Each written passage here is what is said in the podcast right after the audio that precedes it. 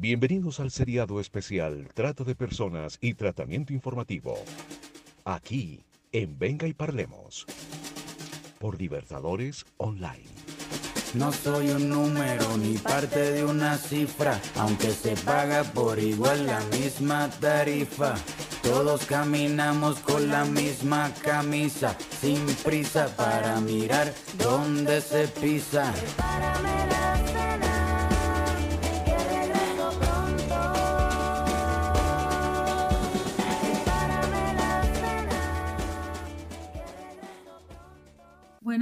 Muy, buenos días, Betty. Eres bienvenida. Hoy nos acompaña entonces en este espacio de conversación Betty Pedraza de Espacios de Mujer, una de las eh, ocho heroínas o héroes nombrada por, por los Estados Unidos de Norteamérica. Realmente una persona que trabaja de corazón, entrega su tiempo, su vida, sus conocimientos por convicción a, a, a esa filosofía de poder ayudar a otras personas. Bienvenida Betty, eh, te saludamos Daniel y Norma Constanza, bienvenida aquí también al espacio de la familia Libertadora. No, Norma, para ti, para Daniel, un abrazo y es un gusto desde la Corporación Espacios de Mujer de Medellín poder estar en este espacio y tener este diálogo además sobre un tema que nos apasiona muchísimo y que trabajamos muchísimo desde nuestra organización. Ah, de verdad, muchísimas gracias por tu valioso trabajo. Vamos en la misma vía. Tú eh, tienes un énfasis en espacios de mujer que tiene que ver con la prevención de la explotación del ser humano por sí mismo y seguramente pues otros espacios también, como tú misma lo describes, ¿no? O sea, de encuentro donde las mujeres se sientan mirándose al espejo y reconociéndose como tales. Nuestro trabajo desde la, desde la academia tiene que ver también con la prevención y específicamente en un campo que es el de los medios de comunicación. Fíjate, tenemos una enorme responsabilidad y en ese sentido queremos eh, y estamos interesados por conocer cuál es el trabajo que desde espacios de mujer eh, tú has liderado y se ha hecho desde allí en relación con los medios de comunicación, el desarrollo de medios alternativos donde desde espacios de mujer ustedes hacen prevención. Hace un tiempo sabemos que manejaron un kit, también el diseño de un juego para teléfonos inteligentes. Tienes la palabra. Cuéntanos, por favor, Betty, acerca de estos medios alternativos para la prevención de la trata.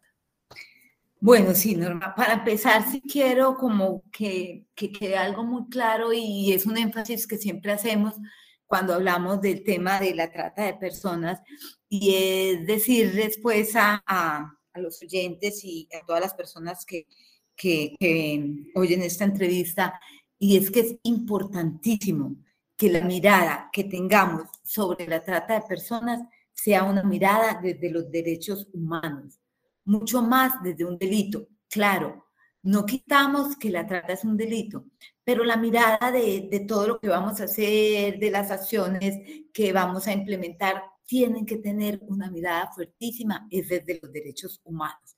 Eso es una, fundamental porque eso nos lleva efectivamente a todo lo que vamos a hacer, siempre es pensando en esas personas, en todas las acciones, siempre en las personas. Eh, como tú decías, desde espacios de mujer, mm, uno de sus, de sus ejes principales es la prevención, ¿no? De, de la trata de personas siempre eh, para nosotras es, fundamental que el tema de la trata sea puesto en, lo común, que sea puesto en todos los espacios, que no sea ese tema que es como vetado, como un tema que no se habla, que solo puede hablar la persona que sabe, que solo es como, como siempre se relaciona además con, con, con, otras cosas, con solo de mujeres, con solo explotación sexual, lleva a que sea muy excluido. La prevención siempre apunta efectivamente a que el tema se ha puesto en los grupos, en las comunidades, en las organizaciones sociales, en los jóvenes, en los estudiantes, en las hombres, en las mujeres, en todos los espacios. Eso efectivamente nos permite eh, disminuir esos factores de riesgos que, que hay, que existen frente a, la trata y la prevención nos tiene que llevar a, tener esos factores protectores, ¿no? que llevan a que, a que la gente conozca y sepa qué es la trata, que es importante. La prevención efectivamente nos permite mm, hacer talleres, conversatorios, jornadas pedagógicas, campañas, sensibilización, todas, todas esas, eh, esas miles de cosas que, que podemos hacer y que debemos hacer, porque también es importante tener claro que la prevención es el eje para que efectivamente ataquemos la trata de personas, ¿no? Ojalá nunca tuviéramos que atender víctimas, ¿no? Que hiciéramos un trabajo tan bueno y tan fuerte en la parte preventiva que hasta ahí se llegaran como las situaciones. Eh, para nosotros, los medios de comunicación son fundamentales, eh, se han vuelto ese canal de, información y de sensibilización eh, frente al tema. Mm, desde hace 17 años, Espacios de Mujer trabaja el tema de trata. Efectivamente, nunca en los últimos eh, cinco años y en el último año a, a, raíz del COVID hemos enfatizado muchísimo más eh, en todo lo que son los medios de comunicación. como tú decías, Norma, desde Espacios de Mujer hace cinco años construimos un kit metodológico pedagógico que se llama maleta de viaje, ¿no? Quisimos eh, llevar el tema de trata de personas para todo mundo, para todas las comunidades, pero decíamos, bueno, pero el que no tiene internet para formarse, el que no tiene videobin para hacer una presentación, ¿qué puede hacer con el tema? Entonces creamos la maleta, eh, la maleta está compuesta de, de varios elementos, uno se llama el tratafolio, que efectivamente es, es, es, es la metodología, es donde va toda la metodología que, que, vamos a utilizar para que la gente lo conozca, para que la gente, para que la gente sepa, para que la gente aprenda a conocer, pero no solo a conocer, que aprenda también a enseñar a que otras personas, a multiplicar ese trabajo. El nombre de la maleta lo quisimos hacer además muy simbólico porque quisimos que, el nombre fuera la maleta porque cuando uno tiene una maleta uno la quiere llenar, ¿cierto? Pero uno la llena de las cosas que necesita para viajar. Uno no lleva cosas inútiles para un trabajo, uno lleva las cosas que son necesarias e importantes. Y uno quiere estar viajando uno quiere estar moviendo esa maleta. Entonces, el nombre es por eso, queremos que la maleta esté rotando por todas partes, por todo mundo, que todo mundo la tenga, que todo mundo la conozca, que todo el mundo vea y que la maleta efectivamente tenga esas herramientas que se necesitan, ¿no? Esa parte que uno quiere tener, qué es lo que yo necesito tener en la maleta, qué es lo importante que tengo en la maleta. Entonces, eh, la maleta kit, mm, maleta de viaje, tiene varios elementos. Uno, como les estaba diciendo, es el, el tratafolio, ¿no? Que para nosotros, eh, efectivamente, el tratafolio es como ese, esa herramienta metodológica que va a facilitar esos conocimientos básicos. El tratafolio tiene esa información clave, pero también tiene unos ejercicios prácticos, tipo taller, para siempre, siempre abordar el tema y para saber cómo, cómo lo multiplico con mis comunidades.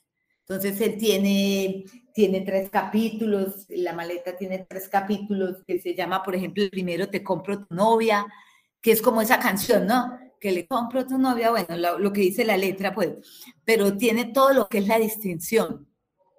Trata, prostitución, tráfico de migrantes porque, porque el tema se tiende a confundir. Y en el momento en que yo lo confundo, me es muy difícil, muy difícil esa identificación y muy difícil el abordaje. Entonces, si yo tengo claro que trata no es igual a prostitución, nunca lo voy a confundir. Y no voy a efectivamente a, a generar confusión o que trata es diferente al tráfico ilícito de migrantes, eso también me va a quedar claro. El segundo capítulo se llama El lobo está que tiene que ver todo, todo sobre el tema de trata. Definiciones, características, todo, todo lo que tiene que ver de trata. Y el último capítulo se llama Le pintó pajaritos en el aire, que tiene que ver con todo lo normativo, pero todas las acciones de prevención. Em, Listo. El segundo elemento que tiene eh, el kit maleta de viaje es un tratamundi. Efectivamente sabemos que se aprende jugando y uno aprende mucho más jugando. Uno no aprende pues tanta carreta así chévere, pero eso cansa y todo. Uno aprende mucho más jugando. Y el es ese juego que efectivamente brinda esos elementos para identificar y trabajar el tema de trata, ¿no? Entonces pone a las personas como en esas situaciones de, de jugar, pero, pero trae unas fichas donde efectivamente es, em, es tipo escalera, ¿no? Con unos dados yo me voy moviendo a través, a través del mundo. Ahora les muestro al final todo eso para que de alguna manera cuando vayan a hacer esta información les puede quedar mucho más clara y, y unas fichas que componen eh, este juego donde tiene la pregunta, pero atrás la respuesta para que la persona que la está haciendo efectivamente pueda reforzar, ¿no? Y, y pone efectivamente personas que lo están jugando y le da como esas acciones afirmativas, pues, ¿no?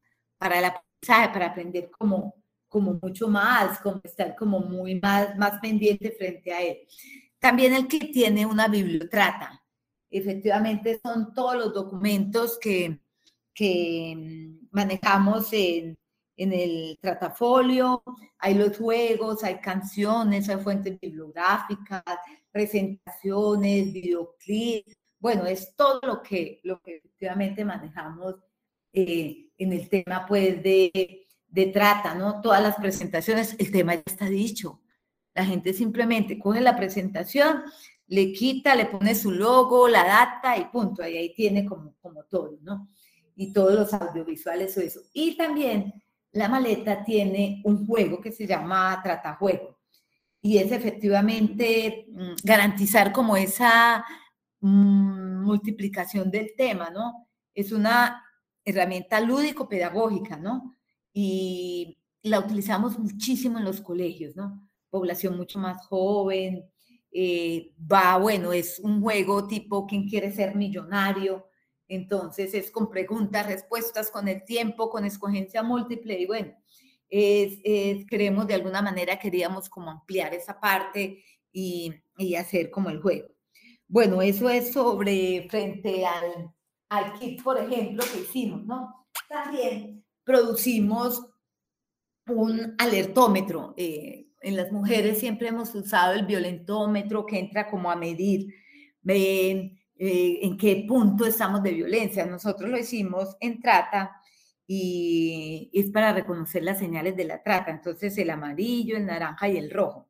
Entonces es también efectivamente un instrumento de, de comunicación que ha sido pues como muy utilizado, es muy, mm, muy la gente pues lo, lo, ve muy práctico y tiene una información como muy clara, ¿no?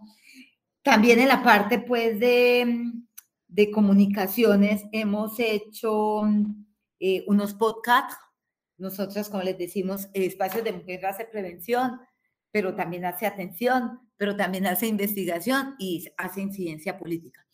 Entonces, eh, dentro de la atención hemos atendido varios casos y esto fue un trabajo que hicimos para, especialmente para migración, para población migrante venezolana. Entonces hicimos varios podcasts con las historias, historias en un minuto se llaman. Entonces es contando la historia en un minuto de trata, pero hicimos eh, de mendicidad ajena, de las otras finalidades también, porque también eso es lo que pasa en la trata, ¿no? La comunicación siempre va sobre una línea, sobre la explotación sexual, prostitución forzada, y las otras pasan invisibles. Entonces hicimos unos podcasts efectivamente eh, enfocados a, que la población conozca, identifique también las otras finalidades de la trata. Hicimos, construimos un cuento que también es animado, un cuento de, de, de una golondrina que además viaja y bueno, y es muy, muy unido al tema migratorio. ¿Y qué más información? Bueno, tenemos campañas, hemos hecho pues campañas, tenemos campañas en estos momentos y bueno, tenemos como bastante material, hacemos pues volantes, pegatinas, información general frente al tema, siempre tratando de sensibilizar y de informar. Muy bien, muchísimas gracias, Betty. Es muy importante escucharte. Quisiera como recoger algunas eh, interpretándote algunas de las, de las ideas que nos expones. El trabajo de espacios de mujer viene enfocado desde los derechos humanos y si lo trasladamos a, a, todo este campo de la explotación, pues básicamente es devolverle la dignidad a la persona, ¿no? O sea, volver a ser humano, básicamente podría, podría yo resumirlo.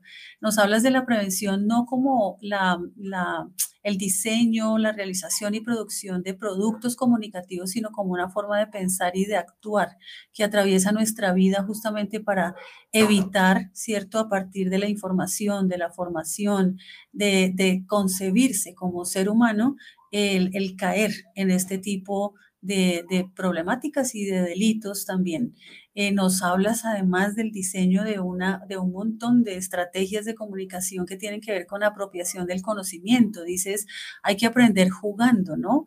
Eh, más, creo yo, es ya mi, mi criterio, digamos, y mi conclusión, eh, pues cuando ha habido daño, pues uno debe reivindicar un poco esa posibilidad de, de verse al espejo de otra manera o de volverse a ver incluso recuperando su niño interior.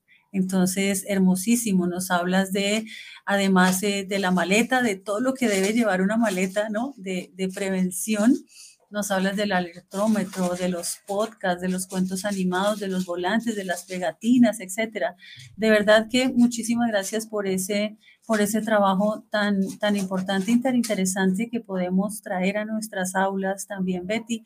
Y bueno, en ese sentido nos gustaría también escuchar a, Daniel, Daniel Di Ridolfo, venezolano, estudiante nuestro, pasante de investigación, que tiene también, por supuesto, preguntas para ti. Adelante, Daniel.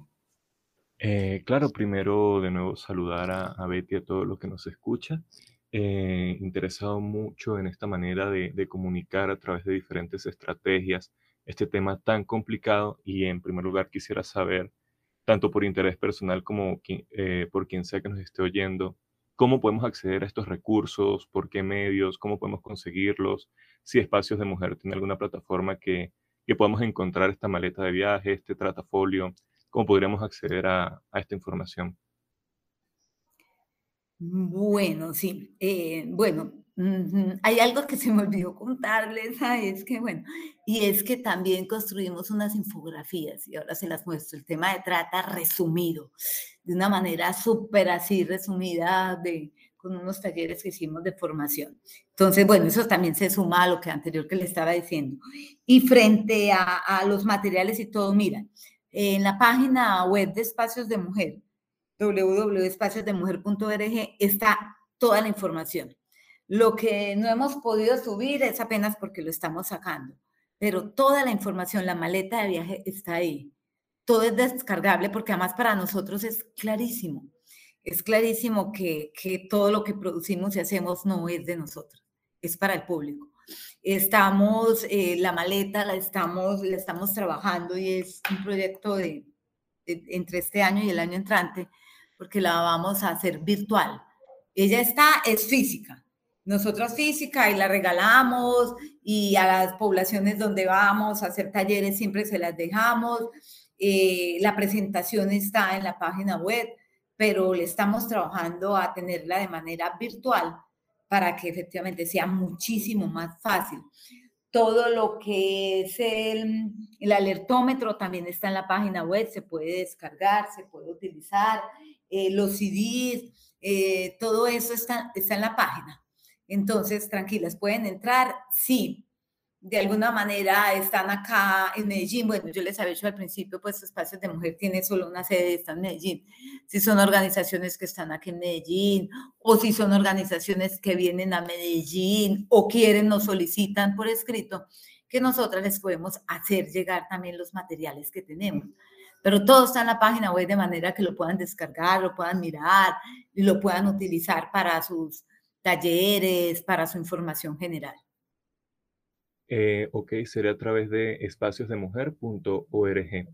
Eh, también nos, nos, interesa mucho para que todos los oyentes eh, nos actualicemos sobre las nuevas maneras de captación así como estamos, eh, se están generando nuevas maneras de, divulgar la trata, también hay nuevos retos, como por ejemplo estos nuevos modelos de captación a través de, de aplicaciones y plataformas de citas, de redes sociales e incluso a través de, de la comunicación más humana y más sencilla, hay nuevas maneras de, de captación. ¿Cómo, cómo, ha, ¿Cómo ha venido esta actualización y cuáles son estas nuevas maneras de, de llegar a las, de, de, conseguir víctimas? Bueno, eh, antes y hace tiempo decíamos que, bueno, que el enganche, eh, eso lo venimos diciendo desde hace años, ¿no? Que el enganche, esa captación, se, se, realizaba a través de agencias ficticias, de periódicos, de amigos, de ofertas laborales.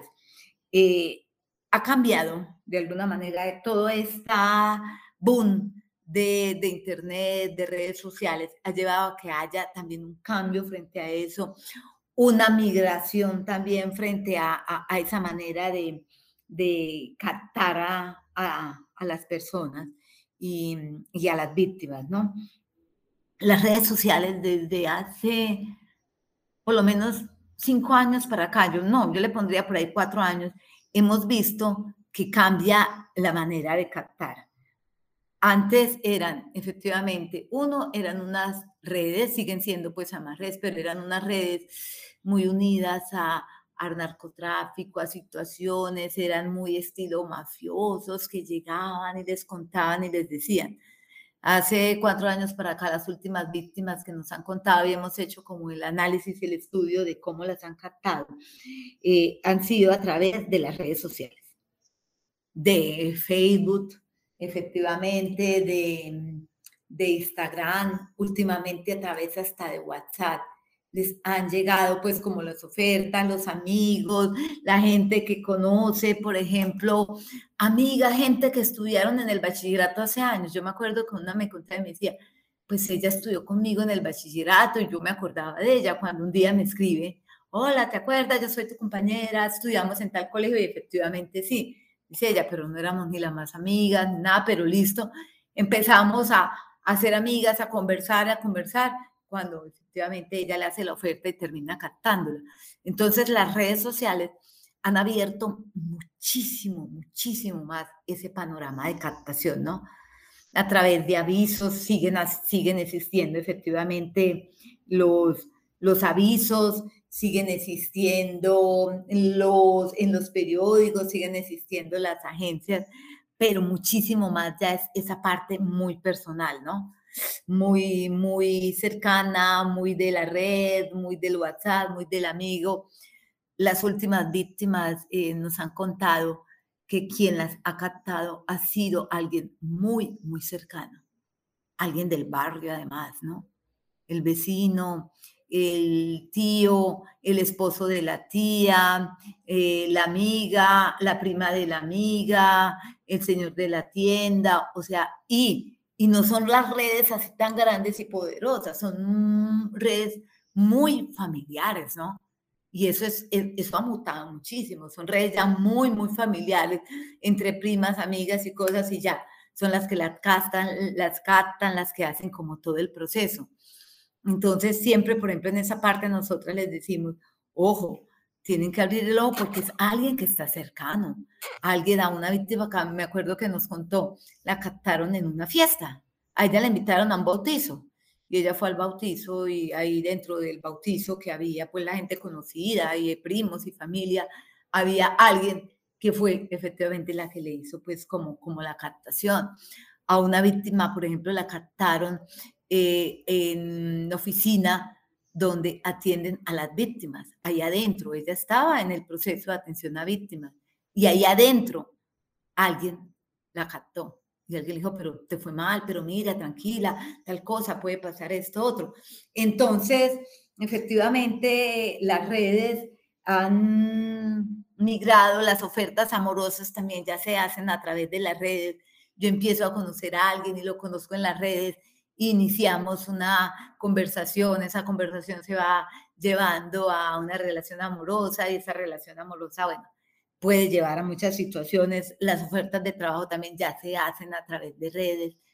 Entonces, efectivamente, las redes eh, entraron a hacer como ese, esa mayor captadora, además de víctimas de trata, con el agravante de que yo en las redes, además, no sé quién está detrás de, de quién me está hablando. A veces yo puedo mostrar una foto, pero no soy. A veces nunca me dejo ver, ¿no? Porque, ay, no, tengo mala la cámara, no, tal cosa, pero después, después, después, y bueno, y, y, no se sabe quién está detrás, ¿no? Entonces sí ha mutado muchísimo la, la forma de captar a las víctimas. Sí se, se ha llevado a, a otras situaciones que, que no generan como tanto miedo. Cuando, cuando a ti alguien que es tu vecina, que te conoce desde hace mucho tiempo, y te hace una oferta y te dice, yo te quiero ayudar a algo, yo le creo, ¿no? Entonces eso ha generado pues además como que, pero, pero yo no soy tan prevenida porque es alguien, pero es el esposo de mi tía, pero es mi prima, pero es la mejor amiga de mi amiga, pero es entonces, claro, eso ha sido una estrategia que efectivamente las redes han, han utilizado para poder captar muchísima más gente. Claro, un panorama muy complicado, ya que tanto personas en las que se confía o incluso se conoce hace mucho tiempo pueden ser parte de estos mecanismos de explotación y además con toda esta expansión de las plataformas digitales y las redes sociales, son nuevos frentes que, complican y, requieren la actualización en la lucha contra la trata. Eh, profesora Norma, no sé si quiera aportar algo a la conversación. Claro, claro que sí. Muchísimas gracias, Betty. Muchísimas gracias, Daniel. evidentemente, estas redes sociales lo que hacen es abrirnos ¿no? al, al resto del mundo, pero fíjate que en contradicción o aparente contradicción, pues nos abren a las personas más cercanas. Entonces es prácticamente como si nos estuvieran explorando el alma nuevamente. Prepárame la.